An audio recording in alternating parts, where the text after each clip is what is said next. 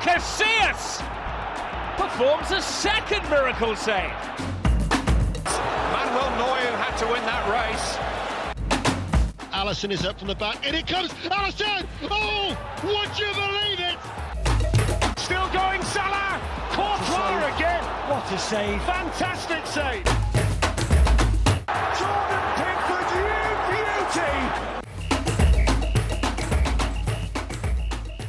Wir sind wieder zurück, the Boys are back und wir wollen jetzt auch in dieser neuen Saison natürlich wieder über die Tode der Bundesliga sprechen.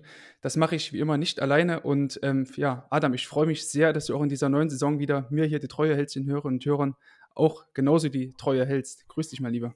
Ja, hallo in die Runde und beziehungsweise an, an, dich und hier an alle, die zuhören. Also es ist eine große Ehre. Ich bin immer noch ein bisschen nervös, ne, den Bundesliga-Auftakt hier zu gestalten. Also äh, bin froh, dass jemand anders nicht konnte. nein, nein, nein, mit dir haben wir, sind wir da sowieso sehr, sehr gut aufgestellt. Deswegen freue ich mich da sehr, ja. jetzt die nächste gute Stunde mit dir hier zu analysieren. Ähm, und bevor wir anfangen, natürlich, liebe Hörerinnen und Hörer, auch in dieser neuen Saison gilt, wenn ihr das Projekt Keeper Analyse, den Podcast, die Twitter-Threads und so weiter da unterstützen wollt, könnt ihr alles tun auf kofi.com slash Keeper-Analyse. Da könnt ihr monatliche Subscription auslösen oder eben auch eine Einmalzahlung über PayPal machen. Einfach damit sich dieses Projekt in irgendeiner Form zumindest teilfinanziert. Ähm, Honorar können wir noch nicht zahlen. Ähm, so viel ähm, habe ich noch gar nicht übrig für Adam. Aber ähm, vielleicht, das ist irgendwann dieser ganz, ganz ferne Traum, dass wir da vielleicht mal ein bisschen Geld mit dieser ganzen Sache machen. Aber wir hat alles auf freiwilliger Basis. Ähm, gut. Genug. Aber ich würde auch nichts von dir wollen, äh, ehrlicherweise. Also von daher, ne, kann alles bei dir für das Equipment, für alles drum und dran, ne? Die Leute vergessen immer, was dahinter steckt tatsächlich. Das ne? wollte ich gerade sagen, ja. Äh, von daher, äh, ich kann es nur nochmal wiedergeben, es ist eine tolle Arbeit, die du hier machst und äh, hast absolut verdient, dass man dir auch den einen oder anderen Kaffee ausgibt. Ne? Den einen oder anderen Kaffee oder wie ich, der halt keinen Kaffee trinkt, äh, gerne auch einen Mate oder so. Ähm, von Darf daher. auch gern sein, ja. Genau, passt das auch. Deswegen, Adam, lass uns einfach mal reinstellen, damit die Hörerinnen und Hörer auch wissen, wofür denn eine etwaige Unterstützung gut wäre. Ähm, und zwar beginnen wir mit dem Spiel Leverkusen gegen Leipzig, das sich ja als eines der Top-Spiele ähm, entwickelt hat an diesem ersten Bundesligaspieltag der neuen Saison. Ähm, und dieses 1 zu 2 von Leipzig, was Daniel Olmo per Kopf erzählt hat, da würde ich gerne mit dir drüber sprechen, weil es ja auch deine äh, Leverkusener sind, du als Leverkusen-Fan. Ne? Ähm, Im Kommentar, glaube ich, bei oder beim ZDF bin ich mir gar nicht so sicher, wurde da auf jeden Fall von, einem, von einer unglücklichen Aktion oder gar von einem Torwartfehler von Lukas äh, Radetzky gesprochen. Würdest du damit mhm. darin übereinstimmen oder wie siehst du die ganze Situation? Ja, also ich glaube, unglücklich passt es eigentlich äh, ziemlich gut. Ne? Ähm, also ich habe mir die Szene auch mehrfach angeschaut. Das war tatsächlich das einzige Spiel, was ich mir mhm. komplett in der Zusammenfassung angeschaut habe. Ähm, und dann sehe ich dieses Tor und da so, oh, was ist denn da passiert? Also grundsätzlich finde ich erstmal, wie, wie Lukas Radetzky die Position anpasst, also von dort, wo er startet und wo er sie anpasst, finde ich ja eigentlich ganz gut. Und ich finde, er kriegt auch noch super die Hand raus. Aber was mich wirklich an dieser Szene einfach nur gestört und deswegen sieht es auch einfach unglücklich aus, er ist schon in so einer Fallbewegung und schon so im Abtauchen so, ne? Ja, und das, das ist für mich total fehlangebracht jetzt gerade hier. Also von meiner Seite aus könnte er, äh, sollte er die Position einfach anpassen, in dieser aufrechten Grundstelle in Anführungsstrichen auch bleiben und dann, ich glaube, dann kriegt er den Ball wahrscheinlich an die Schulter oder den Oberkörper und hält den dann auch. Was danach passiert, wo der Ball hingeht, da erwarte ich jetzt keine kontrollierte Abwehrbewegung oder sonst irgendwie. Aber ich glaube, wenn er einfach nur die Position verschiebt und anpasst, dann geht der Ball zumindest nicht von Omnina jetzt rein. Olmo, meinst du? Äh, Olmo, schon. Omlin, Omlin Über Omlin sprechen wir nachher noch, alles gut. Ja, sprechen wir nachher nochmal. Da hat er auch einen kleinen Bock ja, äh, geschmissen. Ja. Genau, genau. Ja, ähm, ja ich, also ich finde, man sieht es auch ganz gut in dieser Rückpers oder in dieser Hintertorperspektive, ähm, dass Radetzky ja so einen kleinen Auftastsprung macht, den er fast in jeder Aktion so macht und dann sozusagen erst, erst so mit, mit dem linken Fuß einen kleineren Schritt nach links macht und dann sofort in diese, ja, ich habe es eben schon gesagt, in diese Abtauchbewegung reingeht. Mhm. Vermutlich hat er auch nicht damit gerechnet, dass Olmo den Ball so sag ich mal, zentral auf den Kopf trifft und dann eben mhm. nicht nur so mit der Schläfe, dass er ihn nur so ein bisschen über den Scheitel rutschen lässt und dann der flach Richtung kurzer Pfosten geht. Ich glaube, darauf hat äh, Radetzky eher spekuliert. Ähm, ja, ja. dann ist es halt am Ende auch ein bisschen unglücklich so, ne? Also darfst du da spekulieren, finde ich, äh, also weiß ich nicht, ob du da. Ja, ich glaube, du musst halt in der Szene, also ich finde, das ist halt brutal schwierig für ihn, da in diese kurze Situation oder in die kurze Ecke dann noch reinzukommen, weil ich sag mal, wenn, wenn, wir, wenn wir uns anschauen, dass da ähm, Palacios und ich glaube Bonifaz stand da glaube ich auch noch mit dabei, ähm, mhm. quasi die Olmo da ein bisschen ins Sandwich haben nehmen müssen oder eigentlich ins Sandwich nehmen sollten, dass er dann trotzdem frei zum Kopfball kommt. Und Bonifaz ist ja wirklich ein, ein Baum von einem Mann, also über oder fast zwei Meter groß der Typ. Ähm, dass da so dieser kleine Daniel Olmo da einfach so frei zum Kopfball kommt, war, glaube ich, auch nicht von Radetzky so ähm, zu erwarten. So, und nee, daher glaub, ist es für ihn, glaube ich, einfach nur so, okay, scheiße, der Ball kommt eben jetzt ähm, auf, auf Olmos Kopf, der dem ja, mhm. höchstwahrscheinlich einfach nur Richtung kurze Ecke ähm, köpft. Dann muss ich mit allem, was ich da habe, mich ins, irgendwie ins kurze Eck schmeißen. Und das war, glaube ich, so sein Gedankengang an, an der Stelle. Ja, also nochmal, für mich ist es jetzt kein Torwartfehler. Er sieht mhm. aber einfach unglücklich da aus. Und ich finde, also ich macht er die Dinge auch gut, passt die Position auch an. Aber ja, ähm, bin vollkommen bei dir. Der Olmo darf da niemals äh, zum Kopfball kommen. Ne? Also mhm. das ist ja, damit fängt es ja an. Mhm. Und dann glaube ich, will er es noch irgendwie retten. Ich finde halt diese Abkippbewegung, die kommt mir persönlich zu früh. Okay. Aber ja. Es ist für mich kein Fehler. So, ja, genau. Sieht unglücklich also, aus. Ich finde, er kriegt ja noch in dem Fall noch den Arm ziemlich gut hin. Ne? Also, wenn er den nachher hält, der über die Latte geht, dann sagen alle unfassbarer Safe. Ne? Also, das ja, ist ja, darf man auch wieder nicht vergessen. Ja, da hat glaube ich, auch, ähm, ich, weiß nicht, hast du die Szenen aus Hoffenheim gegen Freiburg gesehen? Ja, da hat, ähm, okay, deine genau. Szenen jetzt hier okay, und Leverkusen und Bayern, okay. glaube ich. Also, das ist, ich habe dir ja gesagt, Handy war aus am Wochenende. Genau, Handy war aus, genau. Das ist absolut richtig. Ähm, da hatte Olli Baumann auch so eine Szene, ähm, als er den Ball mhm. auch so im Fallen dann nochmal mit, mit, dem Fuß, glaube ich, so gegen die Latte gelenkt hat. Mhm. Auch glücklich. Hätte auch genauso wie bei Radetzky genauso sein können oder bei Baumann eben genau andersrum. Ähm, ja. Was dann eben so diese, diese feinen Nuancen sind zwischen einer sehr guten Parade und ja, wie wir es gesagt haben, sieht unglücklich aus. Ja. Aber, und damit kann man es, glaube ich, stehen lassen dann auch. Damit einfach. können wir es genau stehen lassen. Ja. Ähm, und ähm, dann blicken wir einfach mal auf sein Gegenüber, auf Janis Blaswig, der ähm, Leipzig dann nochmal vor einem vor dem 3 zu 1 oder vor dem zwischenzeitlichen 3 zu 1 erstmal gerettet hat. Ähm, Jonas Hofmann auf der linken Seite bringt den Ball mit links sehr gut nach innen auf äh, Florian Wirtz, alles flach reingespielt. Und ja, Janis Blaswig mit einer, also einer unfassbaren Parade aus kurzer Distanz ähm, schließt Florian Wirtz da direkt ab. Ähm, und was mir in dieser Szene so gut gefällt, das sieht man schon vorher, als äh, Jonas Hofmann dort am linken Flügel ist und schon schaut, wen kann er bedienen. Dass Blaswig dort eigentlich gar nicht diese, diese krassen, diesen krassen Fokus auf, auf den Flankengeber hat, sondern wirklich so eine offene Stellung hat und dann eigentlich mit diesem Pass, den, der dann in die Mitte kommt, er sieht, okay, komme ich gar nicht ran, ich setze mich ein Stück nach hinten ab und dann hält Blaswig auch einfach sehr, sehr, sehr gut, finde ich, seine, seine, seine Position, ruhige Körperhaltung und dann dieser Reflex ja. war dann, glaube ich, einfach nur so die, die, die Spitze des ganzen Eisbergs. Also quasi, das war eigentlich alles so die Vorarbeit, ne, um so eine, so, so, so eine krasse Parade irgendwie auszupacken am Ende. Ja, absolut. Ich bin zu 100% von dem, was du sagst, genau. Und nämlich in der nächsten Szene, die wir gleich besprechen werden, nämlich, äh, ich glaube, das ist hat Benaglio da gespielt äh, in Wolfsburg? Benaglio. Kassiert, Kassiert Entschuldigung, ich bin, äh, sorry, also äh, ja, ich bin auch 2014 hängen geblieben. Ja, ähm, ist ja richtig. Genau. äh, Grafit, Grafit war auch noch vor einem Sturm. Ja, genau. Misimovic. In den Deko, ja genau. Und dann, äh, ja, absolut. Nein, also mir geht es nur darum, es ist ja auch ein Early Cross der gleichzeitig passiert. Auch hier haben wir diesen Early Cross, also diese flache Flanke, die zwischen ähm, Torhüter und Abwehrreihe dann äh, reingespielt wird. Und ich finde die Position hier von Blaswig erstmal top. Ja, der ist halt sehr neutral. Er ist äh, für mich, also steht fast im Zentrum, leicht vielleicht so, so das erste Drittel geschoben, aber dennoch richtig gut im Zentrum. Und er ist sehr ruhig, sehr ruhig von seiner, von seiner Handhabe her. Ne? Das heißt, er ist auf alles vorbereitet, da kommt der flache Ball rein, passt seine Position nochmal einen Tick nach hinten an, er schiebt mich wild raus. Andere Szene auch von Kobel später. Anderes Beispiel, da schiebt ja Kobel raus, gehen wir auch mhm. gleich nachher nochmal rein. Ähm, ich finde, er macht es herausragend taktisch. Für mich könnte er vielleicht eher noch die, bei dieser Anpassung leicht diagonal nach hinten fallen. Ist aber schon vielleicht auch viel verlangt, weil der Ball auch gut reingespielt ja. wird. Ähm, er bleibt hinten und dann hält er einfach unfassbar für mich Safe of the Day. Also allen drum, drumherum mit taktischem Verhalten her, ruhig von, bei der Reingabe und so weiter und wie er danach das technisch ausführt mit der Reaktion, war es für mich auf jeden Fall der Safe des Spieltags. Ja, bin ich voll bei dir. Es gab auch so eine, so eine ähnliche Szene ähm, aus dem Spiel ähm, Stuttgart gegen Wolfs äh, gegen äh, Stuttgart gegen Bochum. Da hatte Riemann auch so eine ähnliche Situation. Allerdings ähm, ist da Jong ähm, eher durchgetrippelt und hat dann auch aus kurzer Distanz abgeschlossen und Riemann lenkt den auch ähnlich wie Blaswig jetzt hier so auch sogar noch gegen die mhm. Latte oder so. Ähm, aber ich würde auch, auch diese Szene von Blaswig noch ein Stück höher hängen, weil es eben, wie du vorhin sehr gut sagtest, ne, Early Cross, Positionsanpassung, erstmal auch eine Entscheidung dahinter ne, und eben nicht nur dieses reine, dieser Riemann-Szene, die ich eben beschrieben habe nur dieses rein auf Zielverteidigung gegangen, sondern mhm. wirklich diese, diese, diese Entscheidung, die man treffen musste. Also für mich auch sehr, sehr gut. Und ähm, wenn man das, das Bild ein bisschen weiterzieht, ähm, wird es dann auch für einen Peter Kulaschi erstmal sehr, sehr schwer, an so einem Janis Blastisch vorbeizukommen, der sich auch in der letzten Saison, finde ich, äh, nichts hat zu Schulden kommen lassen. Absolut, ja. Und das ist halt, ähm, wenn du über das ist ja für mich immer so ein Credo auf, auf jeden Torwarttrainer, ne? Wann wechselst du vielleicht auch mal einen Torhüter? Ne? Das ist halt für mich nicht so, dass du nach zwei guten Spielen oder drei guten Spielen etwas machst, sondern wenn du konstant die Möglichkeit hast, deine Leistung abzurufen und die hat der Blaswig hier, dann sage ich ganz ehrlich, äh, boah, wird echt schwer. Ne? Also muss man jetzt in Leipzig sich gut überlegen, was man macht. Aber ich finde, äh, im Grunde genommen gibt es da für mich kein, ja, also was heißt kein, aber es gibt natürlich sicherlich auch Gulaschi-Befürworter, das muss man vielleicht im Alltag auch nochmal sehen, aber grundsätzlich jetzt von dem, was er performt hat, kannst du den Blaswig definitiv stehen lassen. Ja, absolut. Und das, die Aussage lasse ich einfach mal so stehen.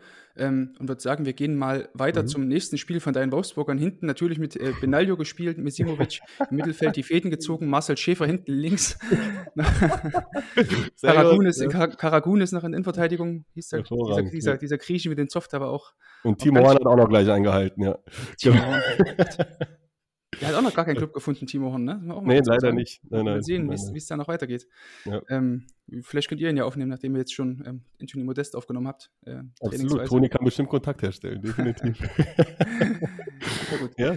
Ähm, Wolfsburg-Heidenheim. Ähm, Heidenheim, der, glaube ich, 57. Club mittlerweile in der Bundesliga, jetzt auch das Debüt gefeiert und dann auch natürlich ein komplett neuer Torhüter auch ähm, auf die Bundesliga-Fläche getreten mit äh, Kevin Müller, von dem ich glaube, dass er ähm, also ich hatte in dieser Woche einen, einen ähm, Artikel noch für die Elf Freunde veröffentlicht, so eine kleine Vorschau für die, die Torhüter-Saison und habe unter anderem auch Kevin Müller als ähm, den potenziellen Held aller Kicker-Manager-Spiele ähm, betitelt, weil er, glaube ich, einige Big Saves dabei haben könnte in dieser Saison oder einige Spiele auch retten könnte für Heidenheim, weil sie natürlich, ja, ja mit, mit dem Abstieg wird, wird wahrscheinlich jeder rechnen und jeder auch rechnen. Und da könnte Kevin Müller, glaube ich, ähnlich wie so ein Lukas, ähm, so ein, so ein Rafael Gikiewicz die letzten Jahre gemacht hat oder so, da einfach in, in der Erscheinung treten oder so ein Ralf Fährmann der letzten Saison mit guten mhm. Paraden.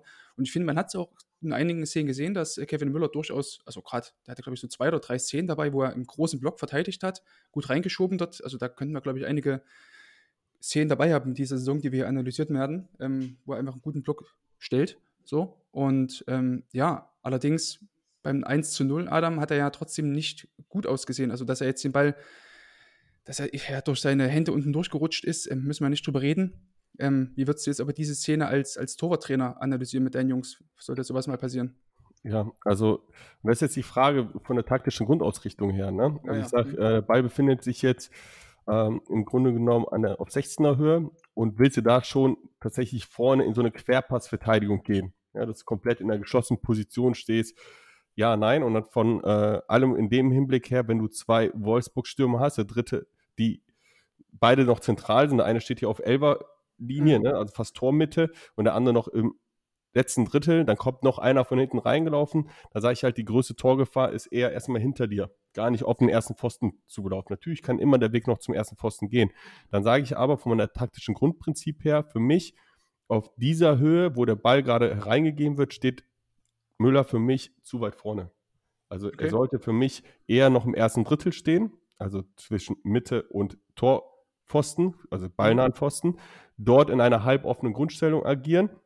Die Grundstellung finde ich, also die, die offen, halboffene Grundstellung hat er ja schon so ein bisschen. Ja, aber wenn, wenn so du weit, weiter reinschaust, dann ist er, ja. Mhm. Also, also Grundstellung schon, aber ich bin ja. erst bei dir, ne? Das, mhm. ja. Ja, und dann ist es halt für mich, wo ich sage, ich glaube, wenn der Tick einen Meter zwei interagiert, dann geht er nochmal anders zum Ball, beziehungsweise vielleicht geht er gar nicht zum Ball und der Heidenheim-Spieler klärt den dann. Mhm. Und dann sage ich halt, für mich ist jetzt, dass er den jetzt nicht sauber ablenkt oder sonst irgendwie, weil er das ist, ist vielleicht auch, auch, auch jetzt gerade zu viel oder ja, nicht ganz so einfach. Für mich aber von der taktischen Grundausrichtung ist da halt das Positionsspiel, da der Fehler zu sehen, dass er für mich zu weit vorgeschoben hat. Aber das ist jetzt wirklich ein Stil des Torwarttrainers. Ja, ich kenne andere Torwarttrainer, ich sage zum Beispiel bei, bei Leverkusen, da will man, dass man halt auch komplett schon am ersten Pfosten steht. Also dann mhm. ist es halt so. Ne? Für mich, das würde ich ihm jetzt mitgeben, positioniere dich Meter anderthalb weiter nach hinten und agiere daraus in dieser Situation, weil die größte Torgefahr von hinten jetzt auskommt.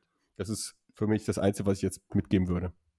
Ja, würdest du, also ich, ich habe mir gedacht, beim ersten Mal schauen dieser Szene, dass Kevin Müller vielleicht sogar noch hätte ein Stück weiter ins Feld reinschieben können. Also wir sehen es in der allerletzten ähm, mhm. Wiederholung beim ZDF Sportstudio auf YouTube, dass Kevin Müller schon sehr, sehr weit, also den Pfosten fast schon festhält. Mhm. Ähm, nun, nun ist Gianni natürlich auch Linksfuß, oder der bringt den Ball ja auch mit links rein. Also ein Schuss direkt auf die kurze Ecke wäre schon natürlich irgendwie möglich gewesen, aber würde jetzt nicht so viel Gefahr. Ja. Genau, wäre jetzt recht wenig Gefahr daraus entstanden. Also wenn, wenn Müller sozusagen mindestens noch einen Schritt weiter ins Feld reinschiebt, ähm, dann kann er den Ball eigentlich locker aufnehmen, muss gar nicht erst in dieses Ab diese Abkippbewegung da irgendwie reingehen. Absolut, das ist zum ne? einen in den Raum rein und dann halt nochmal einen Meter, anderthalb nach hinten, sage Ja, ich jetzt persönlich. ja. Also das ist, das ist so, wie ich taktisch spielen möchte äh, oder dass ich den Torhütern das so vermittel. Dürfen gerne alles anders spielen, aber dann nehme ich sie halt auch mit in die, äh, in die Verantwortung dann, wenn die Ja. dadurch jetzt ein Gegentor bekommen. Ne?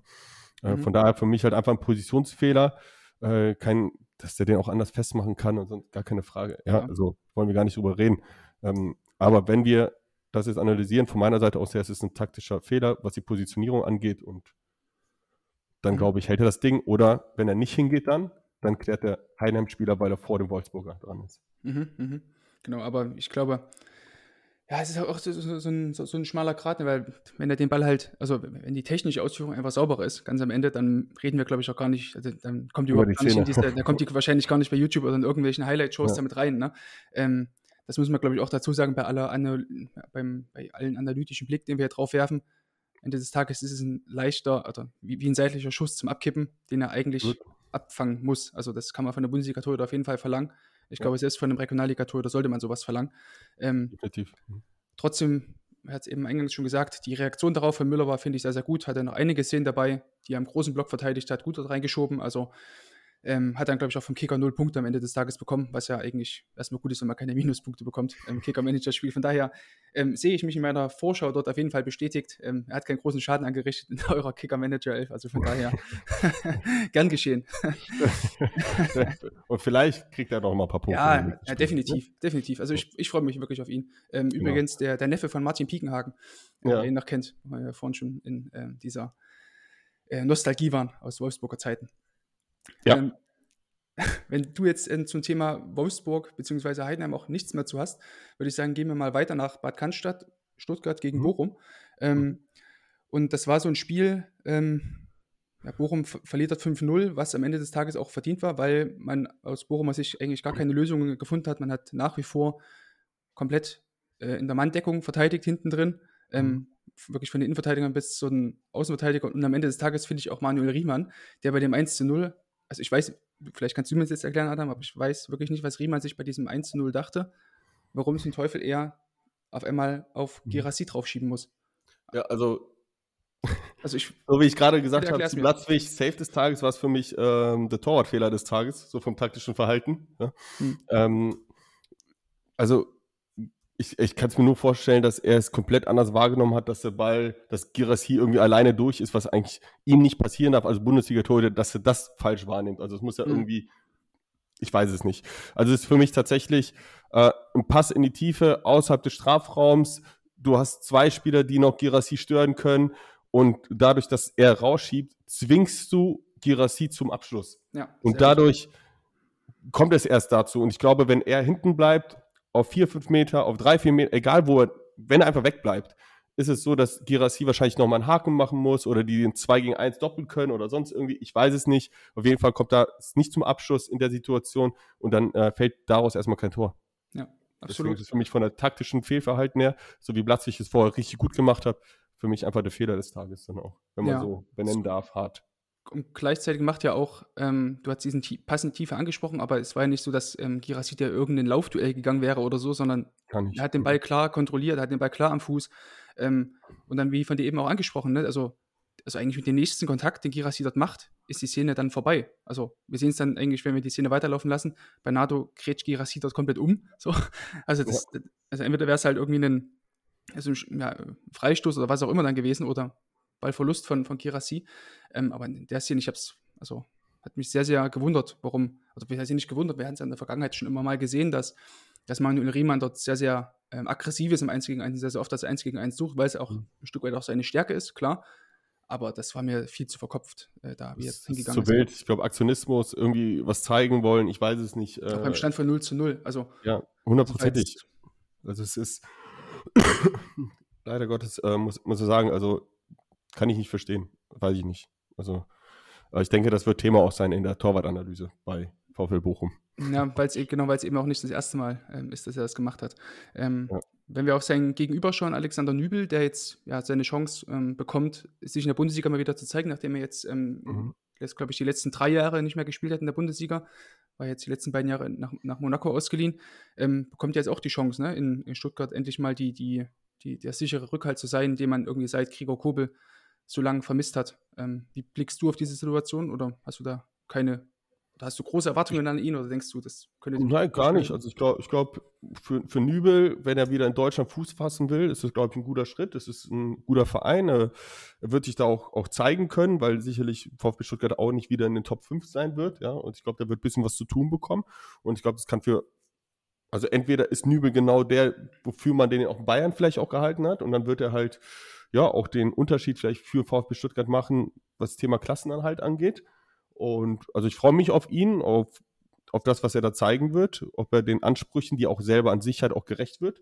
Ich glaube, dafür war der Schritt für, nach Deutschland wieder zurückzukommen eigentlich ein, ein guter Sprungbrett oder ein gu guter Schritt, wenn man auch so Gregor Kobel so als Vorbild dann vielleicht nimmt und sagt, guck mal, der hat in Stuttgart ein, zwei Jahre ganz gut performt. Mhm. Wer weiß, wo Nübel dann hingeht. hingeht. Von daher ist ja. es für mich das heißt, vollkommen in Ordnung von Nübel und für einen Stuttgart ein guter Transfer, glaube ich, wenn ja. er das zeigt.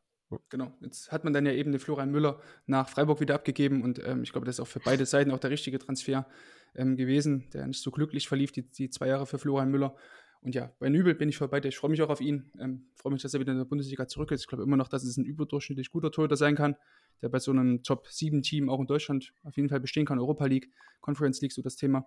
Ähm, und ja, wird man jetzt sehen, wie er sich da schlägt. Also ich bin da auch sehr, sehr äh, zuversichtlich, was das angeht.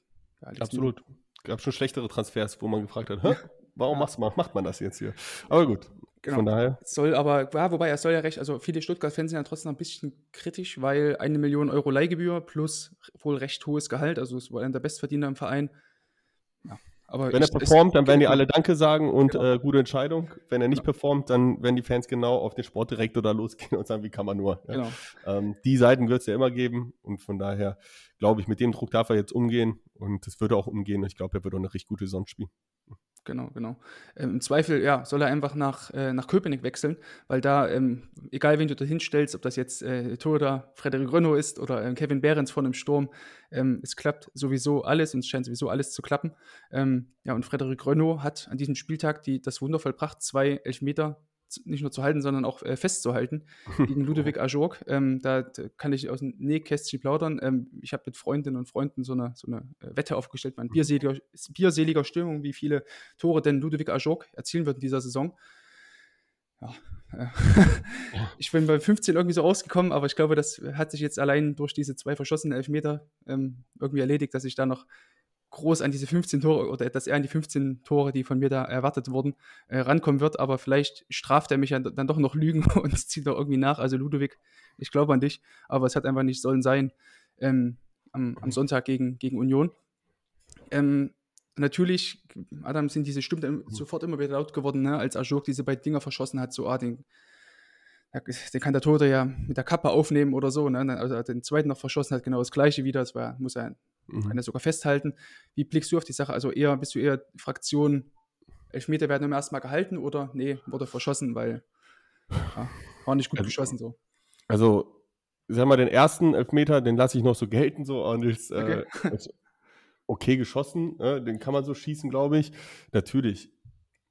Also, es ist immer einfach danach zu sagen, der ist schlecht geschossen. Mhm. Einfach. Also sich erstmal hinzustellen, ja, vor, vor wie viel, 30.000 da bei Union und dann noch im Fernsehen, weiß man, eine Million sind da da und schießt das Ding mal rein. Ja, finde ich es immer sehr einfach gesagt. Ich finde, der erste, der ist für mich okay geschossen. Ja, ähm, vor allem über Standbein den mal so wegzuziehen, ist es nicht mal ganz so leicht.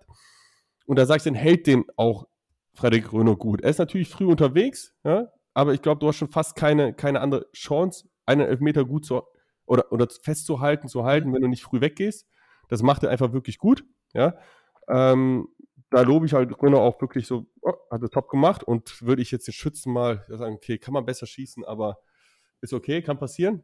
Beim zweiten Elfmeter sage ich, ist eine Frechheit, also wieder den schießt. weil, weil, weil er so lasch geschossen wurde. Der ist lasch geschossen ja. und auch noch körpernäher als der erste. Ich finde, interessant ist die Reaktion, ich weiß nicht, ob sie so aufgefallen ist, ähm, zwischen der ersten Einblendung und der zweiten Einblendung. Mhm. Beim Muss zweiten man auf, jetzt Dog mal gucken, er schaut zur Trainerbank und winkt ja. ab. Ah, ja. das, heißt, irgendwie muss er ja eine Information bekommen haben, ich weiß nicht von wem, vom Co-Trainer, Cheftrainer, Torwarttrainer, dass äh, ja irgendwie vielleicht Renault immer nach links springt oder sonst irgendwie, ich weiß es nicht, ja, ja. dafür kenne ich Renaults äh, Elfmeterverhalten nicht gut genug. Ja, ähm, aber er war auf jeden Fall angepisst zur Bank hin, ja, nach dem Motto, ja, was gibt ihr mir für Informationen gefühlt? Mhm. Oder, vielleicht, nicht, man, oder, vielleicht, dass man, oder, oder vielleicht, ähm, dass jemand anderes vielleicht schießen sollte. Vielleicht auch, ja. Kann, kann, ja auch sein. Also, aber dass dann trotzdem ähm, Ashok nochmal zum zweiten hingeht, ähm, um es vielleicht besser machen zu wollen und es vielleicht nochmal den Kritikerinnen und Kritikern da zu zeigen, auch vielleicht dem eigenen Trainer und sich selbst auch nochmal zu zeigen, spricht er erstmal für ihn. Ähm, aber trotzdem auch erstmal Eisvogel Renault, dass er dann ihn vielleicht auch so durchschaut hat, so, ne? Und einfach dann in die andere Ecke noch wieder springt. Absolut. Also ich finde auch, ähm, ich finde es gut, dass er nochmal hingegangen ist. Ich finde, der nächste Elfmeter muss er auch wieder schießen, mhm. ehrlicherweise. Ja, also, genau, ist richtig. So, muss ich sage, das muss raus aus dem Kopf, das Thema darf gar nicht sein. Ich finde es nur schade, warum haut das Ding nicht einfach mal oben rein dann? Wenn ich okay. weiß, ich gehe jetzt ein zweites Mal rein und dann ist es auch schwieriger für einen Torhüter, dann haue ich das Ding einfach oben rein. Das obere Drittel ist vielleicht auch schwieriger zu schießen, gar keine Frage, ja, aber so ist es natürlich sehr einfach und sehr läppsch geschossen. Ja? Und gefühlt hat er in, der, in, dem Moment nicht an sich geglaubt, aber ich würde sagen, hey, schieß den nächsten nochmal bitte. Mhm. Thema erledigt. Ja? Und dann, damit du auch auf deine 15 Tore kommst. Eben, genau. kannst ja gerne mal den, den Brief an, äh, an Bo Svensson schicken, den Hochweg vielleicht, um da vielleicht noch was zu reißen für mich. Es geht um ja. einen, immerhin um einen Wetteinsatz von 1 Euro. Also, das, ist, das ist wichtig, wenn du den nochmal anlegst. Ne? genau. Ja gut. Ja. Also es war auf jeden Fall, ähm, können wir festhalten, ein Spiel, von, was Frederik Renault maßgeblich auch beeinflusst hat. Ja, für mich sind es zwei gut gehaltene Elfmeter. Elfmeter werden immer erstmal gehalten und nicht verschossen. Ähm, ja, da, weil wenn die Bälle reingehen, sagt man immer ja, verladen, gutes Auge bewiesen vom Stürmer. Von daher finde ich, muss man da immer den, die Leistung des Torhüters an der Stelle ähm, noch viel, viel weiter ähm, hervorheben. Ja, absolut. Okay, dann gehen wir mal weiter zum ähm, Topspiel dieses Spieltages, ähm, was am Samstagabend stattfand im Westfalenstadion Dortmund gegen Köln. Ähm, und da standen sich auch wieder mit, äh, natürlich einerseits erstmal mit äh, Marvin Schwebe und Gregor Kobel, da zwei Tore gegenüber, die aus der ähm, Hoffenheimer Schule kommen, was man, finde ich, ähm, in zwei Szenen, die wir uns jetzt mal anschauen, sehr, sehr gut gesehen hat, weil das waren so zwei solche, ja, eins gegen eins, beziehungsweise äh, Schüsse aus kurzer Distanz Szenen. Einmal dort, ähm, als Dortmund sich auf der linken Seite durchgespielt hat, Brandt mit einer herrlichen Drehung dort in den Strafraum kommt und dann so diese, ja, eigentlich genauso so Übergang, ne? Zone 1, Verlängerung, Fünfereck, ähm, mit links abschließt, Richtung langes Eck. Und ähm, Schwebe ja, eigentlich genau das macht, was du halt, finde ich, machen musst in dieser Situation. Nämlich gar nicht irgendwie groß aggressiv versuchen, draufzuschieben, irgendwie vorzuschieben, sondern wirklich versuchen einfach dein Shit together zu haben ne? und einfach Position halten und dann eine gute, eine gute, ähm, eine guten, was war das? Aber eher eine Handverteidigung, keine, keine Fußverteidigung, ne? Mhm. Ähm, die kurze Ecke so dicht zu machen, ohne groß irgendwie, ähm, sag ich mal, irgendwas Wildes zu machen. Finde ich eine sehr, sehr gute Szene von, von Marvin Schwebe. Absolut. Also ähnlich wie bei Blaswig, sehr, sehr mhm. geduldig geblieben, ja, in seinem Positionsspiel, in seiner Entscheidung, was mache ich, wohin verschiebe ich. Und ähm, Brand bekommt er den Ball angespielt mit dem Rücken zum Tor. Da bleibt er auch erstmal ruhig, er dreht sich auf ähm, mit dem Kontakt zur Seite schiebt er nicht blind raus mhm. ja, oder gibt diesen ähnlich wie Riemann, ne, da einfach, einfach nur rausstürmt gefühlt, ähm, sondern hält einfach seine Position, passt sie sehr gut an. Ich finde von der Drohnenkamera, die man von oben sieht, ja, genau. sieht eigentlich sehr gut, wie gut er positioniert ist und reagiert dann auf den Schuss. Und äh, ich glaube, das war jetzt auch kein, keine 30 km/h, die aufs Tor gekommen sind. Den hält er wirklich gut, mit der Hand da auch noch. Ähm, also für mich top. Ja, auch, auch klar gehalten. Ne? Also nicht irgendwie, dass er so gegen Pfosten geht, dann raustrudelt, ne? sondern wirklich auch stabil Absolut. geblieben. Diese Stabilität, die vielleicht dann so ein Radetzky ganz am Anfang da gebraucht hätte. Ähm, ja. Wenn es natürlich eine andere Szene ist, ich weiß.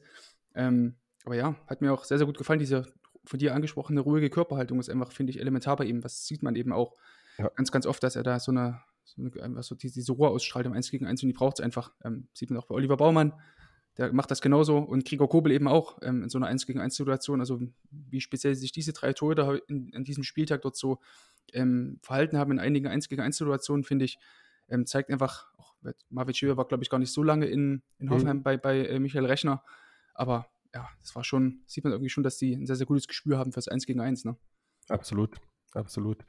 Ähm, von daher, Schäbe gut, gut in die Sonne gestartet jetzt für mich, mhm. für ihn und dann bin ich auch gespannt auf ihn. Ich war so letztes Jahr nicht so ganz pro Schwebe immer, so, mhm. aber dieses Jahr, ja, ich bin gespannt, wie er sich macht, tatsächlich. Ja, ja apropos Brand, ich bin äh, gespannt, ob wir äh, seinen Bruder vielleicht mal in der zweiten Liga oder ersten Liga sehen. Wir haben jetzt gegen Paderborn 2 letzte Woche gespielt und da spielt sein Bruder unfassbar schnell. Okay. Also wirklich, das ist äh, wirklich, hat Spaß gemacht, ihm zuzusehen. Ähm, von daher bin ich gespannt, ob wir den auch mal in der Bundesliga sehen werden. Ist ja dann eine unfassbar sportliche, warte, nee, ich glaube, nee, warte, das, nee, das, das verwechsel ich gerade mit Florian Wirtz, der hat ja noch die Schwester, die auch bei Leverkusen spielt. Genau, genau. Genau, Auch Nationalspielerin gewesen. Genau, ja. Mhm, mhm. das, okay, das, da habe ich das verwechselt. Aber ja, krass auf jeden Fall, dass dann so auch so zwei, ähm, so, so ein Brüderpaar, das, das würde ich auch mal Ja, wieder cool finden, wenn da mal so eins wieder rauskommen würde. Ja. Ähm, und dann eventuell auch so, so eine Flügelzange oder sowas bilden würde. Das, das wäre auch wieder geil. Ähm, ja, werden wir auf jeden Fall sehen, ob sich da vielleicht noch irgendwas äh, ergibt.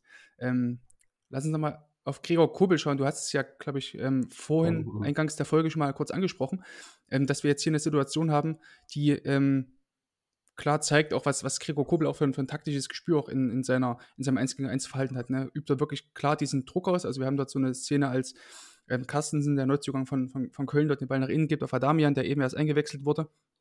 Ja, und dann Kobel kann erstmal diesen, diesen Querpass gar nicht abfangen. Da sind wir uns ja eh, eh glaube ich, einig, ne? dass, da, dass er da gar nicht irgendwie vorher hingekommen wäre.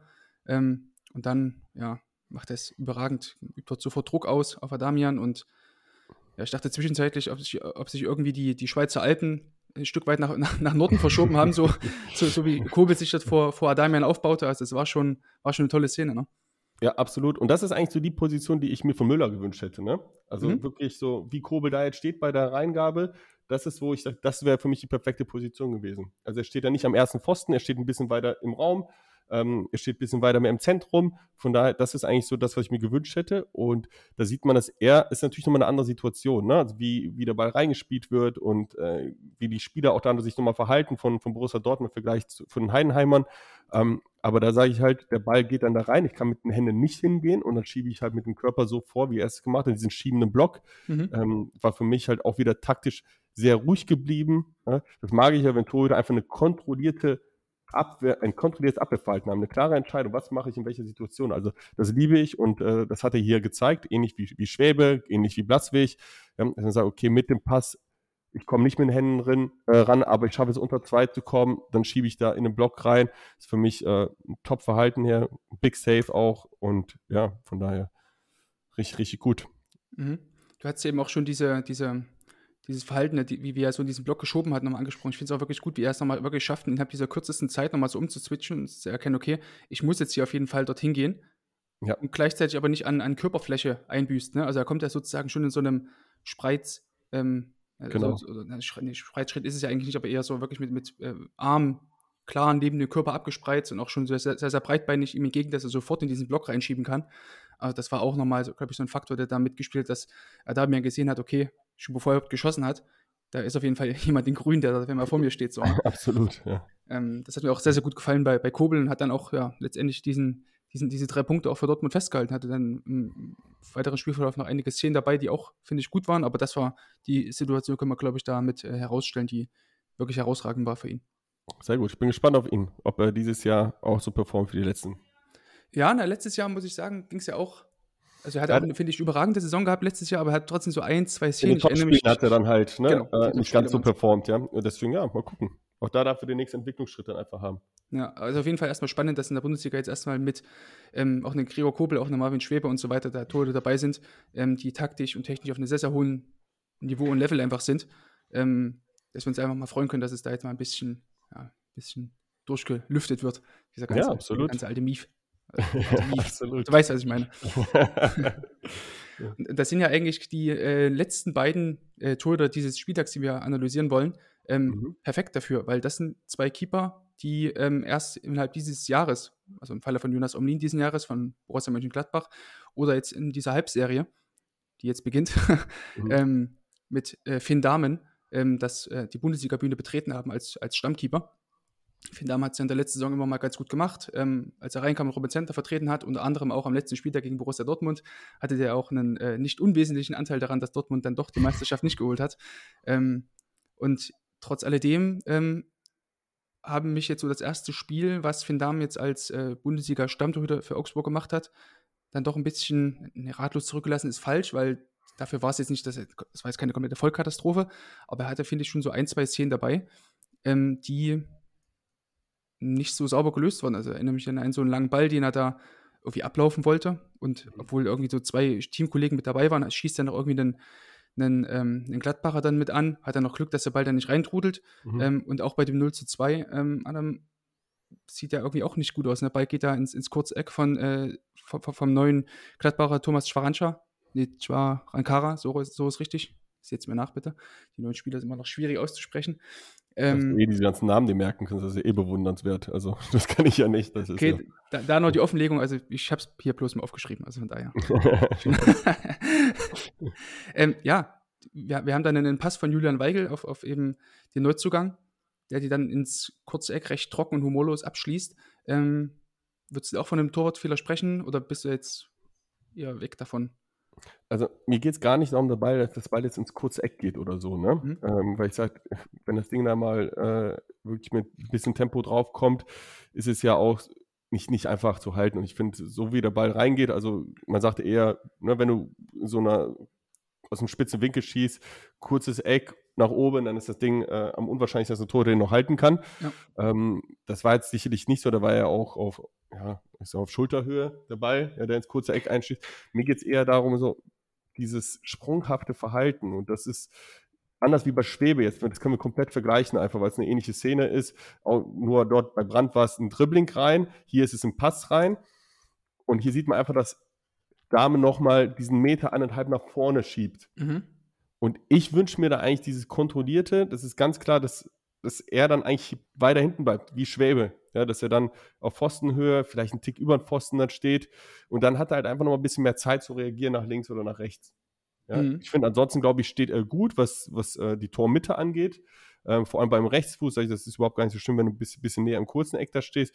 Deswegen sage ich, ich glaube, er hätte eine Möglichkeit gehabt, den Ball zu halten, wenn er Ticken weiter hinten gestanden hätte. So einen Meter nach um hinten so. Mhm. Ja, um einfach seinen Bewegungen halt auch mehr Zeit zu geben, auch immer den Arm rauszufahren. Und also das ist das Einzige, was mich tatsächlich daran stört. Nicht mal, dass er jetzt ins kurze Eck reingeht oder sonst Mhm. irgendwie.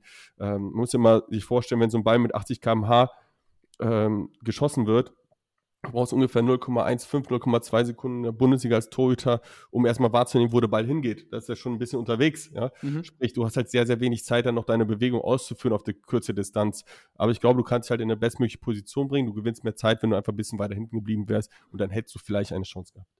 Mhm. Ähm, was man jetzt im, bei diesen Highlights sowohl vom CDF als auch von der ARD nicht ganz gut gesehen hat, war so diese, diese Stürmersicht. Ähm, der Sohn Ja. hat das wiederum ähm, gezeigt in, in ihren Highlight-Zusammenfassungen, hatte ich dir auch äh, in unseren Shownotes Mhm. mit reingepackt. Ähm, da sieht man, finde ich, sehr, sehr gut, dass Finn Dahm, als ähm, der Gladbacher abschließt, sich so leicht schon, also Mhm. sozusagen sein, rechtes Bein eigentlich schon so aufsetzt, um sich nach rechts eben abzudrücken aus, aus seiner Okay. Sicht. Ähm, und ja, das, das halte ich Finn damit da eher noch vor. Also ich glaube, die Positionierung einen Schritt weiter hinten ist sicherlich auch ein Faktor. Mhm. Aber sozusagen dieses Spekulieren zu, zur rechten Seite mit vor dem Hintergrund, das ja eigentlich, wenn, wenn, wenn wir da sehen, dass da noch so ein, ein Augsburger Verteidiger dort mit reinspringt Mhm. und dann eigentlich die lange Ecke zumacht, finde ich, musst du eigentlich gar nicht auf die, auf die lange Ecke groß spekulieren. Das ist das, was, was ich vorhin bei Schwebe sagte. Ne? Versuch einfach, das zu verteidigen, was du verteidigen kannst. Und das ist, finde ich, immer so der, der, der, der nächste Weg zum Tor. In dem Fall halt eben die, ist das halt die, die kurze Ecke. So, Mhm. Gerade als Rechtsfuß ist es ja nochmal wahrscheinlicher, dass du da eben einen in die kurze Ecke reinbekommst. So, und wenn Finn Dahm da vielleicht ja, ruhiger einfach agiert ne? und auch vielleicht sicherlich auch natürlich ein bisschen mehr Zeit hat, auch ein Faktor, bin ich voll bei dir. Aber trotzdem so dieses Spekulieren darauf, dass der Ball jetzt ins lange Eck geht, ähm, ist für mich eigentlich der, der größere Faktor. Also er- es war wirklich einfach nur eine ganz kleine Bewegung, die er dort macht, das Körpergewicht nur ganz leicht verlagert und dann kommt er eben gar nicht mehr in diese Gegenbewegung rein. Also er kann ja den linken Fuß überhaupt gar nicht mehr kontrolliert irgendwie, also aufsetzen sowieso nicht aus der kurzen Distanz, aber er kann es auch gar, kriegt es gar nicht hin, das sauber zu entlasten, sondern ja, macht es eigentlich Ja. eher übers rechte Bein, das Ganze. Okay, wenn es so gewesen ist, dann bin ich beide. Also was darf er nicht spekulieren, definitiv nicht. Mhm. Ne? Sei es aufs lange oder aufs kurze Eck. Äh, ich finde, da muss er einfach neutral bleiben. Ähm, wenn es so ist, aus der Kameraperspektive, die ich jetzt hatte, kann ich es nicht so gut erkennen. Ich habe sogar mit 0,25 jetzt hier laufen lassen. Ja, schau, Äh, schau, schau mal rein, schau, schau mal in das, schau, mal in das ähm, Doc rein, da ist so ein Google Drive-Ordner, den ich in der Ja, aber ich habe. kann diese The Zone-Szene nicht öffnen. Diese. Es, es sind aber nur Bilder, glaube ich. Ach so. Es sind nur okay. Bilder. Schau mal rein. Oh, Müssten vier Bilder sein. Da habe ich alles nochmal Ja, genau, ja, ja. eingehauen. Oh. Habe ich mich nicht gut vorbereitet, oder? Ist ja gar nicht schlimm. Die ganzen Links, das sind ja auch das, das halbe Dokument blau. Ähm, da kann Also, nur. jetzt nochmal ne, darauf hin, wenn jetzt die Zuhörer wüssten, was du für eine Arbeit hier ähm, reinsteckst, in dieses Dok Dok äh, Dokument hier sehen würden, ne, dann würden die freiwillig hier was was spenden. Also von daher, ähm, nee, tatsächlich kann ich darauf zugreifen, weil das irgendwie, da will eine Zugriffsanfrage haben jetzt auf einmal. Deswegen, das, das ging nicht. Äh, deswegen Okay. kann ich es leider nicht, nicht Warte, beantworten. warte, dann Aber wie immer. Sascha Felter hat recht. Ist Warte, wir machen so. das jetzt live. Stell die Zugriffsanfrage. Ich, ich erteile die jetzt hier mit Zugriff live. Okay, so Anfrage ist gesendet. sehr, Anfrage ist gesendet. Muss natürlich sehr, sehr spannend für die Zuhörerinnen und Zuhörer sein, hier mit live nachzuverfolgen. So, jetzt machen wir hier freigeben. Und jetzt würde ich auch gerne mal dazu deine Meinung hören, ob du jetzt immer noch sagst, das Oh, Spekulieren. da, da, da war passiert jetzt was. keine- Vier Bilder. Genau, weil da finde ich, hat man es wirklich ganz gut gesehen, dass er da erst so diesen, diesen Tick nach rechts gemacht hat oder die- diesen kleinen Schritt nach rechts. Das, aber das ist, das ist halt wirklich auch brutal auf dem Niveau. Du, du, du, du tust Also, es einfach ist nur ja so, unfassbar, was du hier wieder gemacht hast. Also ist ja. tust einfach nur so, als würdest du in irgendeiner Form dein Körpergewicht verlagern und der Stürmer Ja. erkennt das sofort und fackelt ihn aufs kurze Eck. Das muss man auch dazu sagen, dass es ein sehr, sehr hohes Niveau ist, mit dem wir hier sprechen bei, ja. bei den gegnerischen Stürmern. Also es ist dennoch sehr schwer zu erkennen, finde ich persönlich. Und wenn du das äh, vierte Bild, also 224 Mhm. am Ende nimmst, äh, da hat er, setzt er so ein bisschen äh, den Schwerpunkt nach rechts, ist, glaube ich, Genau. ne? also, Mhm. weil das linke Bein anhebt. Aber wenn du siehst, äh, wie heißt er, Qua- Quanichara, Mhm. ne? der Ball ist ja schon getroffen, wo er das linke Bein hochhebt. Also ich glaube nicht, dass er das erkannt hat, sondern einfach sagt, ich schieße ihn jetzt ins kurze Eck rein ja, ähm, und profitiert dann von der Entscheidung. So, von, das ja, das sowieso, genau. Also aber er kippt sehr nach rechts rüber, dann bin ich bei dir. Er versucht es noch zu korrigieren. Ich glaube, wenn er neutral bleibt, hält er den Ball sogar auch aus der Position. Mhm. Ja, genau. Da- Dann ist es eine leichte Abbewegung, die er immer noch machen muss. Ne? Und eben Ja, das nicht ist ähnlich wie Radetzky, ne, bei der Ecke, wo wir sagen, ah, schade, dass er da abkippt. Hier sage ich, hier darf er nicht abkippen. Ne? Mhm. Beim anderen sieht es ein bisschen unglücklich aus. Hier ist es dann einfach ein, ein Fehler, dass er dieses Spekulieren ins lange Eck dann einfach hat. Ja. Ja, okay. Ja. Jetzt müssen wir eigentlich, ne, weißt du, weißt du, worüber wir gesprochen haben, so eine Podcast-Analyse äh, live zu machen und so mit, Ja. mit Video und so, ne? Wenn wir diese Bildrechte hätten, also beziehungsweise, ich weiß nicht, ob man das mit YouTube dann machen dürfte, Nee. aber muss man sich mal schlau machen. Das wäre aber das was. wäre interessant für viele jetzt hier, das zu sehen, was du hier erarbeitet hast, weil dann würde das PayPal-Konto einfach nur sprudeln. ähm, ich glaube, die, die, also diese vier Screenshots, die sind ja auf jeden Fall, äh, Hörer, liebe Hörer und Hörer, mit auf Twitter äh, verfügbar. Mhm. Da hatte ich es auf jeden Fall schon mit eingefügt. Ähm, also, wer, wer, wer mir auf Twitter folgt, der weiß, worüber wir jetzt genau gesprochen haben. Also von daher, Sehr gut. ähm, schaut da und folgt da einfach mal rein. Hashtag Keeper-Analyse auf äh, Twitter oder X, wie es mittlerweile heißt. Ähm, danke, Elon Musk. Ähm, jetzt haben wir über Finn Dahmen gesprochen ähm, und wir müssen auch noch über sein Gegenüber Jonas Omlin sprechen, der, bevor wir jetzt über dieses 4 zu 3 oder 3 zu 4 aus seiner Sicht sprechen wollen, Mhm. erstmal ein kleines Sonderlob, weil er hat ähm, einen ersten Assist gesammelt in dieser Saison. Ähm, hat er Geil, dieses okay, ja. das äh, dritte Tor von Ngumu ähm, da wunderbar aufgelegt mit einem sehr, sehr guten ja, Sidevolley-Abschlag. Ähm, Mhm. den die Augsburger Hälfte, die sich auch nicht sehr, sehr gut angestellt haben, die Augsburger, aber Vorlage ist Vorlage für ein Tor und das kann ihn erstmal da keiner mal nehmen. Ähm, einer der Top-Vorlagengeber in der Bundesliga bisher, Jonas Omlin. Weiter so, wir glauben an dich, was das angeht. Vielleicht holst du dir die Noch 20. Ja, noch, nur noch 20, dann hast, dann hast du diesen Uralt-Rekord von Misimovic damals ähm, äh, gebrochen in der Meistersaison. Ähm, aber es geht auch logischerweise bei Toren darum, Tore erstmal auch zu verhindern. Und das Mhm. ist ihm bei diesen 3 zu 4 eben nicht gelungen. Wir haben da auch wieder einen Schuss aus kurzer, oder, also aus spitzen Winkel ähm, von, von, von Ruben Vargas, seinem Landsmann. Mhm. Distanz ist mal recht groß, also immer noch trotzdem Zone 1, aber es sind ja locker 12, 13 Meter ähm, entfernt von der Tormitte, dann vielleicht sogar noch ein bisschen mehr. Ähm, für mich war es eher ein Entscheidungsfehler. Also ich glaube, Jonas Omlin kann da auch nur mit dem Fuß hingehen. Ähm, Hat er Mhm. wahrscheinlich aber nicht gemacht, denke ich, weil er nicht wollte, dass er den Ball irgendwie unkontrolliert nach vorne abwehrt, weil ja dann auch die, die Augsburger recht zahlreich erschienen sind, ähm, sage ich mal, im, im Strafraum Ja. War vielleicht ein Grund. Also ich erinnere mich auch an letzte Saison, da hat er auch so eine Szene gegen, gegen Frankfurt dabei, wo er auch, auch Schuss aus kurzer Distanz gegen Kolomoani, der auch sehr, sehr körpernah war, wo er den auch versucht hat mit der Hand zu halten, dann auch unter ihm durchgerutscht ist oder eigentlich genau da eingeschlagen ist, ne, wo sein Fuß vorher stand. Ähm, ja, und da weiß ich jetzt nicht, ob das eher eine ähm, ja, Vorgabe Mhm. des Torwarts oder Tor, ein Stil des Torhüters ist, ne, einfach immer diesen, diesen sehr, sehr breiten Stand zu haben und dann einfach zu entlasten oder in die Entlastungsbewegung reinzukommen und gar nicht auf diese ähm, auf diese Fußabwehr zu gehen oder ob das vielleicht wirklich eine, eine Vorgabe von Torwarttrainer Fabian Otte in dem Fall halt ist. Ne? Also, vielleicht nochmal noch mal einen Schritt zurück. Mhm. ich finde, äh, was mir eigentlich sehr, sehr gut gefallen hat, ist auch hier wieder das taktische Verhalten, diese Ruhe dann halt auch mit dem Pass nach außen, Ja. wie ruhig er in die Bewegung geht. Ne? Und da muss ich sagen, das, das war echt top. Ähm, und ich finde, glaube er hat auch eine gute Position zur Tormitte hin. Das- ja, ich ja, finde auch mhm. von seiner Höhe finde ich es gut. Ähm, und der Ball geht halt, wie du schon gesagt hast, voll, voll auf das Standbein, auf das rechte Standbein. Ähm, ich finde, von der Grundstellung, wie er sie hat, ist das Entlasten auch gar nicht verkehrt, ja, von Mhm. der technischen Wahl. Ähm, es ging halt einfach irgendwie nur nicht schnell genug. Ich weiß nicht wieso, Mhm. ob, ob er schon müde war oder so. nein, aber ähm, nein, es ist tatsächlich, äh, ich finde auch die Wahl der Technik nicht falsch. Man kann darüber jetzt streiten. Ja. Äh, hätte er vielleicht einen Fuß nehmen können, er ist halt einfach schneller da. Ne? Ähm, ich glaube auch nicht, dass er den so ablenken würde, dass er wieder gefährlich werden würde, weil da sind schon wieder ein paar kmh weg. Dadurch wird der Ball Mit auch eigentlich in der dem- Regel sehr schnell Mit, mit dem Auch- Fuß meinst du? mit dem Fuß, ja. Mhm. Wenn er mit dem Fuß abwehrt, ich glaube, dann kriegt er ihn auch sehr schnell gut da raus. Ich Mhm. glaube, das ist halt einfach der Stil, zu sagen, ich gehe ins Ent Entlassen rein, auch mit der Körperhaltung, die er hat, die finde ich auch nicht verkehrt, ja, von der Grundstellung her, dass er da ein bisschen breiter ist. Ähm, ist ja Fabian Otte kommt ja auch aus der Hoffenheimer Schule, von Mhm. daher ist das jetzt auch nicht so, so weit weg. Genau, ja. plus, plus äh, Jonas Umlin Schweizer, ähm, also Gregor Genau. Kobel, ob das Jan Sommer ist, ne, die, die, Chico Rinaldo, den du vorhin angesprochen hast, das sind ja viele Genau. Schweizer, die einfach bei, bei Folletti durch die, äh, durch die Torwartschule gegangen sind, haben ja auch diesen sehr, sehr breiten Stand so im, in der drin. ne? Von daher sage ich, ist es ist einfach unglücklich und klar, es ist ein Torwartfehler, den darf er halten. Ja. Ähm, aber ich glaube, gib ihm mal neun weitere Schüsse, neun hält er davon. Also Aber auch mit, der, auch mit der Hand. Ich glaube auch mit der Hand. Also egal wie. Ich, ich Ja. glaube, ähm, an dem Tag war einfach verrückt, sonst kommt, also der Tag ist halt einfach verrückt, sonst kommt so ein Ergebnis auch nicht zustande. Ja, das stimmt, ja. Ich glaube, das passt halt einfach irgendwie rein und ich glaube, in einem normalen Bundesligaspiel, ähm, und da muss ich sagen, fand, fand ich immer noch ruhig in dieser Aktion. Ähm, ob es hektisch wurde dann am Ende hin und so weiter. Also ich sage, an sich macht er hier nicht viel falsch. Ist einfach unglücklich und klar, es ist ein technischer Fehler, aber ich finde, du kannst den Ball so als auch so halten. Und Mhm.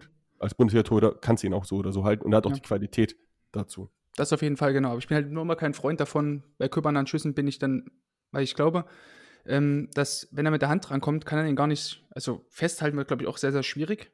Und meistens, wenn du den halt, wir haben schon so oft gesehen, dass der Ball dann irgendwie nur, nur nach vorne leicht abgelenkt wird. Mhm. Und dann sind die, die Chancen auf Abstaub sind halt, finde ich, wesentlich höher. Deswegen bin ich da eher wirklich ein Freund davon, bei Körpern an Schüssen. Mhm.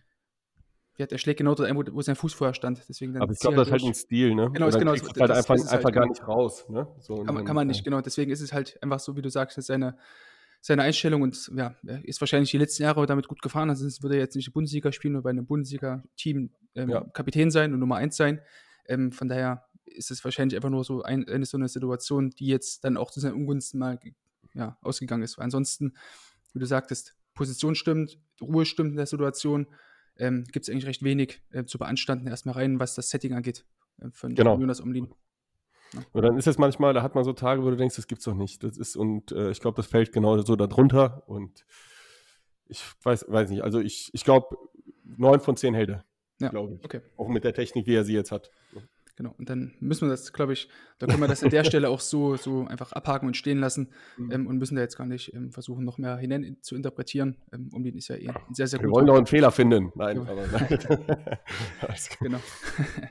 ähm, bei wem es an diesem Wochenende ähm, gar keinen Fehler zu sehen gab, war ähm, aus meiner Sicht, wobei doch, es gab ein, eine Szene, wo er ein bisschen gewackelt hat, als eine Flanke reinkam, bei Sven Ulreich, Mhm. ähm, der jetzt vorerst Nummer 1 ist beim FC Bayern. Mhm. Ähm, bis auf weiteres, bis eben Manuel Neuer wieder zurückkommt. Wir wollen jetzt gar nicht groß auf, diese, auf dieses Spiel eingehen. Bremen hat da ähm, sich ja eigentlich kaum Chancen erarbeitet in diesem Spiel, hat dann auch ein paar Flenker, ein, zwei Szenen dabei gehabt, die wirklich gut waren, aber hin und ich erinnere mich gerade in der zweiten Halbzeit war auch so eine 1 gegen 1 Situation, Mhm. wobei Flenker wieder ein paar Flenker-Sachen gemacht hat. Aber da wollen wir jetzt gar nicht groß drauf eingehen, sondern ich würde gerne mit dir generell über diese ganze Torwart-Thematik derzeit beim FC Bayern mal ähm, sprechen wollen, weil wir haben jetzt das Setting, dass Mal- Manuel Neuer jetzt jemand seit ähm, ja, Jahresbeginn oder Ende letzten Jahres ausfällt, der ja, wo gar nicht klar ist, wann kommt er wieder. Also die Aussagen differenzieren sich ja immer mal oder, oder, oder sind ja immer mal anders, je nachdem, wen man da fragt und wer wer da eine Aussage tätigt. Ähm, manche sprechen da vom, vom Herbst, andere sagen, ja, es wäre gut, wenn er noch dieses Halbjahr zurückkommen würde.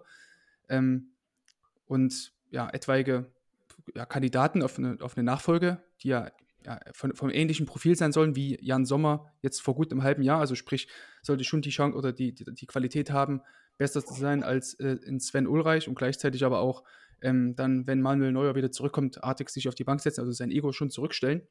Mhm. Alle Kandidaten, die der FC Bayern da jetzt in, in letzter Zeit so ins Auge gefasst hat, ob das jetzt in Geronimo Rui war, der sich jetzt, also der Keeper mhm. von Ajax, der sich jetzt äh, an der Schulter verletzt hat und mehrere Wochen, Monate ausfällt, oder Kepa ähm, von Chelsea, ähm, der jetzt ähm, ja, zu Real gewechselt ist, weil eben äh, Thibaut Courtois ähm, sich das Kreuzband leider gerissen hat.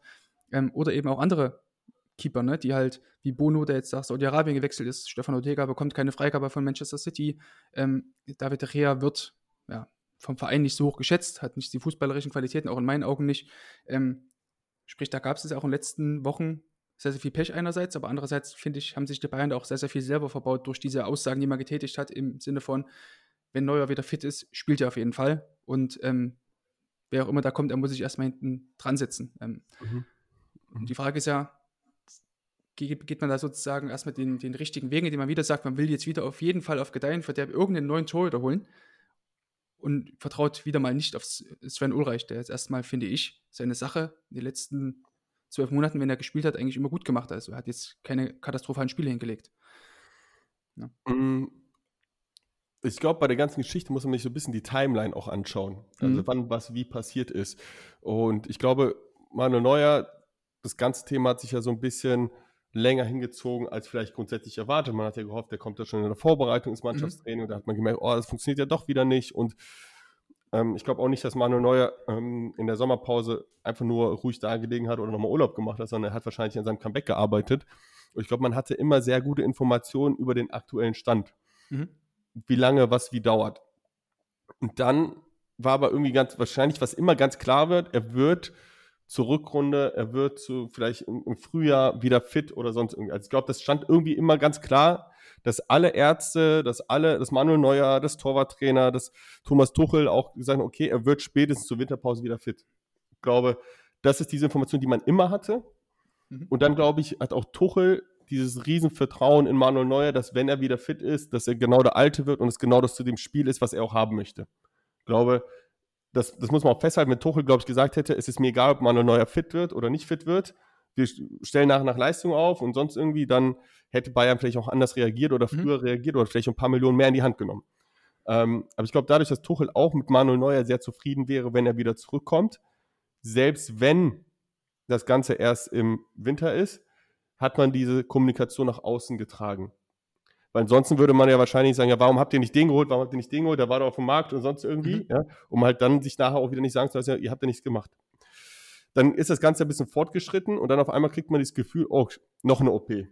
Und dann muss man gucken, die OP, dieses Metallstück oder was da, mhm. da wieder rauszunehmen, ist dann, oh, wird er jetzt wirklich fit oder nicht? Und dann wird man ein bisschen unruhig vielleicht auch das Ganze, vor allem, weil die ganzen äh, Kandidaten mit, wie gesagt, weil ich sage, die Hausaufgaben haben die ja gemacht. Dass der Rudi sich da verletzt, ist blöd. Mhm. Dass Courtois sich verletzt und Kepper auf einmal natürlich lieber zu Real Madrid geht, wo ich sage, ich kann die ganze Saison spielen, ja, mhm. aller Voraussicht nach. Ähm, als bei Bayern mich ja irgendwann wieder auf die Bank zu setzen, wenn ich da nicht performe, weil es ist immer noch Manuel Neuer, der zurückkommt. Ja? Ähm, ist auch logisch, dass Bono vielleicht sagt, am Ende seiner Karriere vielleicht mal ein bisschen Geld mitnehmen will.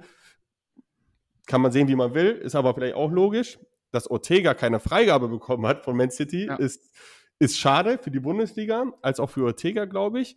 Dennoch, glaube ich, sitze ich als Ortega vielleicht lieber bei Man City nachher auf der Bank und kriege meine Spiele, als danach hinter Manu Neuer auf der Bank zu setzen. Es sei denn, man hätte ganz klar Neuer gesagt, du kriegst nicht den Vertrag verlängert und ich habe meine Torhüte danach, weil ich glaube, das könnte Ortega tatsächlich danach spielen, nach Neuer. Klar. Ähm, und De Gea dann auch noch, ja, war ja auch noch mal im Gespräch. Ich glaube, da war auch Tuchel ja noch nicht so begeistert, hundertprozentig.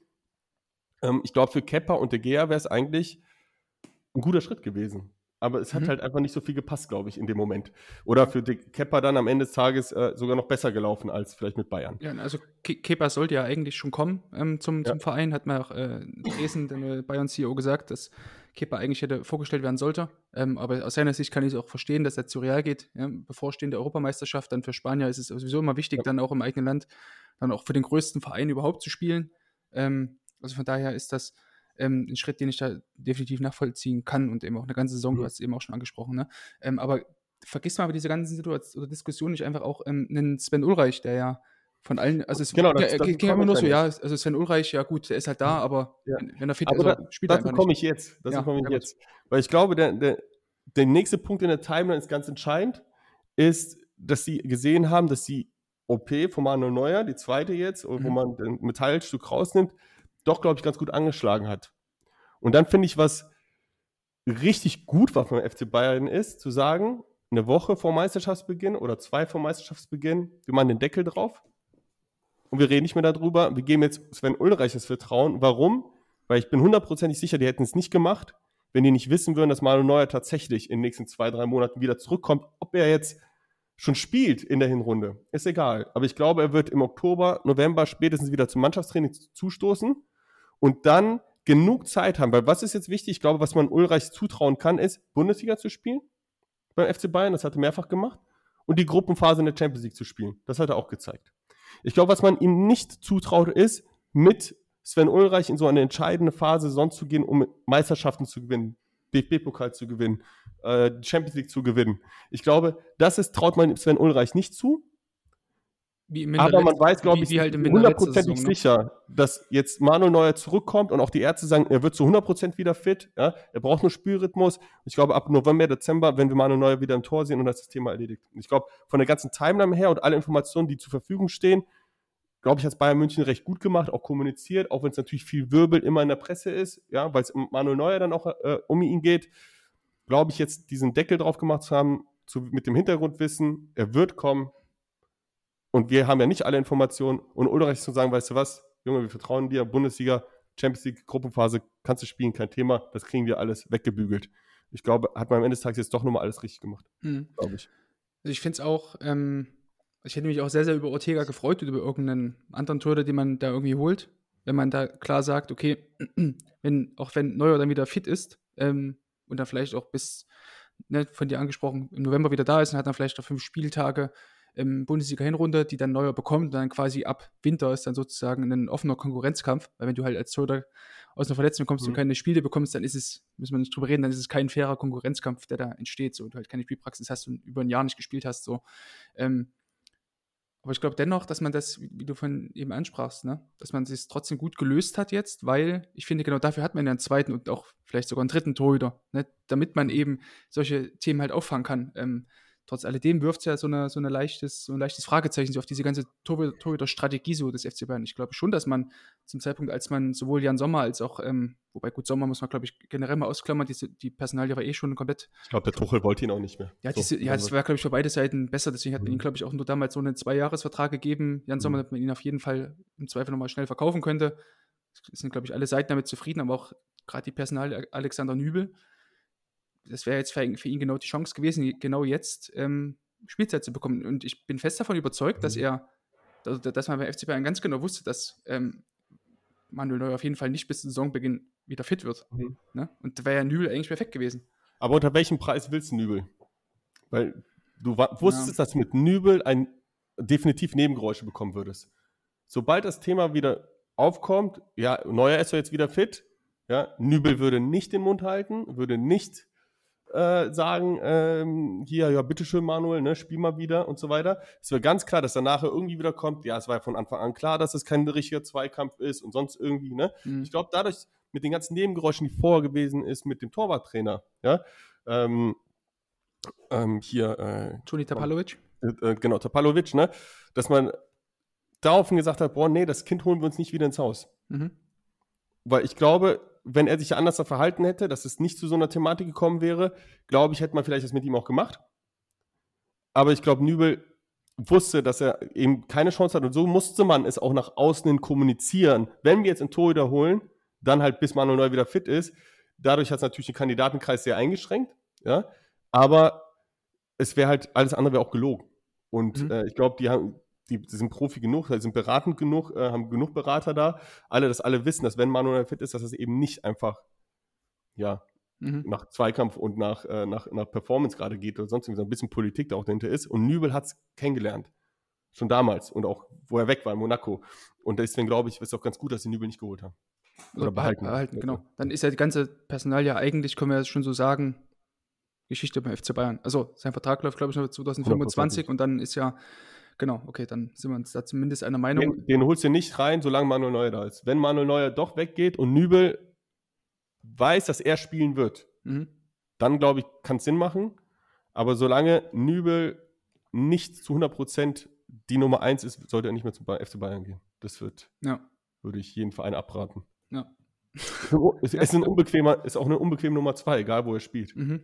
Deswegen, Ja. ja. Genau, und dann wirft es ja trotz alledem noch, also man, alles, was man so liest, Daniel Peretz von ähm, ähm, Maccabi Tel Aviv soll jetzt wohl ähm, kommen zum FC Bayern, ähm, wird noch über die Ablöse verhandelt. Ähm, 23-jähriger Keeper, einige kennen ihn wahrscheinlich noch vom, von der U21 EM, als er dort gegen Mokoko und, und Jessica Gangkamp dort die Elfmeter gehalten hat. Ja, 23 Jahre jetzt, das, also ich finde erstmal okay, dass man ihn holt, dass man da versucht, was irgendwie aufzubauen, aber gleichzeitig wirft das ja dann nochmal ein ganz, ganz anderes Licht auf diese Nübel-Verpflichtung von damals. Oder auf diese ganze Personal der Alexander Nübel, weil man ja jetzt sozusagen wieder einen jungen Torhüter holt. Und auch die Frage ist, bekommt er irgendeine Chance auf irgendwelche, also das, ja. Also, Ich blick- also ich ich, glaube, glaub, Bayern. Bayern, Bayern weiß ganz genau, okay, das ist ein guter, guter Kerl, glaube ich, Mhm. den die jetzt geholt haben. Und ich glaube, Michael Rechner hat auch mit dem Scouting seine, seine Mhm. Hausaufgaben da gemacht. Ähm, aber die wissen auch ganz genau, dass der, der wird niemals dauerhaft beim FC Bayern sein. Das Ja. ist ein Transfer von Tel Aviv zu Bayern München. Das macht dir erstmal was in deiner Heimat. Ja, du bist ja, glaube ich, der, der nächste große Star dort jetzt Ja. erstmal, für nächsten, ob du spielst oder nicht spielst. Und du gehst von Bayern München besser weg als von Tel Aviv. Klar. Und dann sage ich, glaube ich, ist für ihn einfach eine Win-Win-Situation, obwohl er ganz klar weiß, ich bin da nur Nummer drei. Ja? Mhm. Und selbst wenn dieses unwahrscheinliche Fall mal passieren sollte, dass jetzt Neuer und Ulreich ausfällt, ich glaube, ich weiß nicht, ob er spielen würde. Weiß ich nicht. Ob die dann doch lieber den Torhüter aus der U23 daneben, weiß ich nicht. Also für mich ist es einfach nur, nur ein Transfer, wo ich sage, okay, die, Hauptsache wir haben einen, der auch international ein bisschen Erfahrung hat, der froh ist, hier bei Bayern München zu sein, da mittrainieren zu können und der wird in einem Jahr wieder gehen und ähm, es, für ihn ist es danach auch eine Win-Win-Situation. Warum? Weil er einfach von Bayern München als Nummer drei einfacher weggeht Mhm. und doch nochmal wahrscheinlich zehnmal so viel verdient wie in Tel Aviv jetzt gerade. Okay, okay, gut. Also dann, ähm, also ich denke schon, dass, also ich finde ihn jetzt, ähm, gut, nee. Wir müssen jetzt, glaube ich, nicht groß in, in eine Analyse jetzt äh, von, von Daniel Peretz machen. Ähm, ich finde, das ist ein okayer Torhüter, gutes Grundniveau, der jetzt, wenn Ulreich auf jeden Fall nicht viel nachsteht, aber auch halt die Frage, ne, ob er das dann auch ähm, an einem verregneten Sonntagnachmittag irgendwie in Augsburg hinbekommt, ist auch die andere Frage. Ne? Das ist für mich Absolut. immer so der Maßstab, du musst halt in Bei Augsburg Bayern die Nummer gewinnen 1 und zu sein, ist nochmal was anderes, als wenn du vielleicht beim FC Augsburg die Nummer 1 danach bist. So sieht es doch aus. Ähm, wie schaffe ich es jetzt nochmal, diesen, diesen, diesen Switch hinzubekommen zu unserem Kulthörer der Woche, der ein Fortuna Köln-Fan ist? Denn, Echt jetzt? ja, ähm, der Kollege Ed Henry NI, dann viele Zahlen auf Twitter, Nummernboy 1948, hat Mhm. gefragt, wann endlich mal lobende Worte für das Torwartteam bei Fortuna Köln.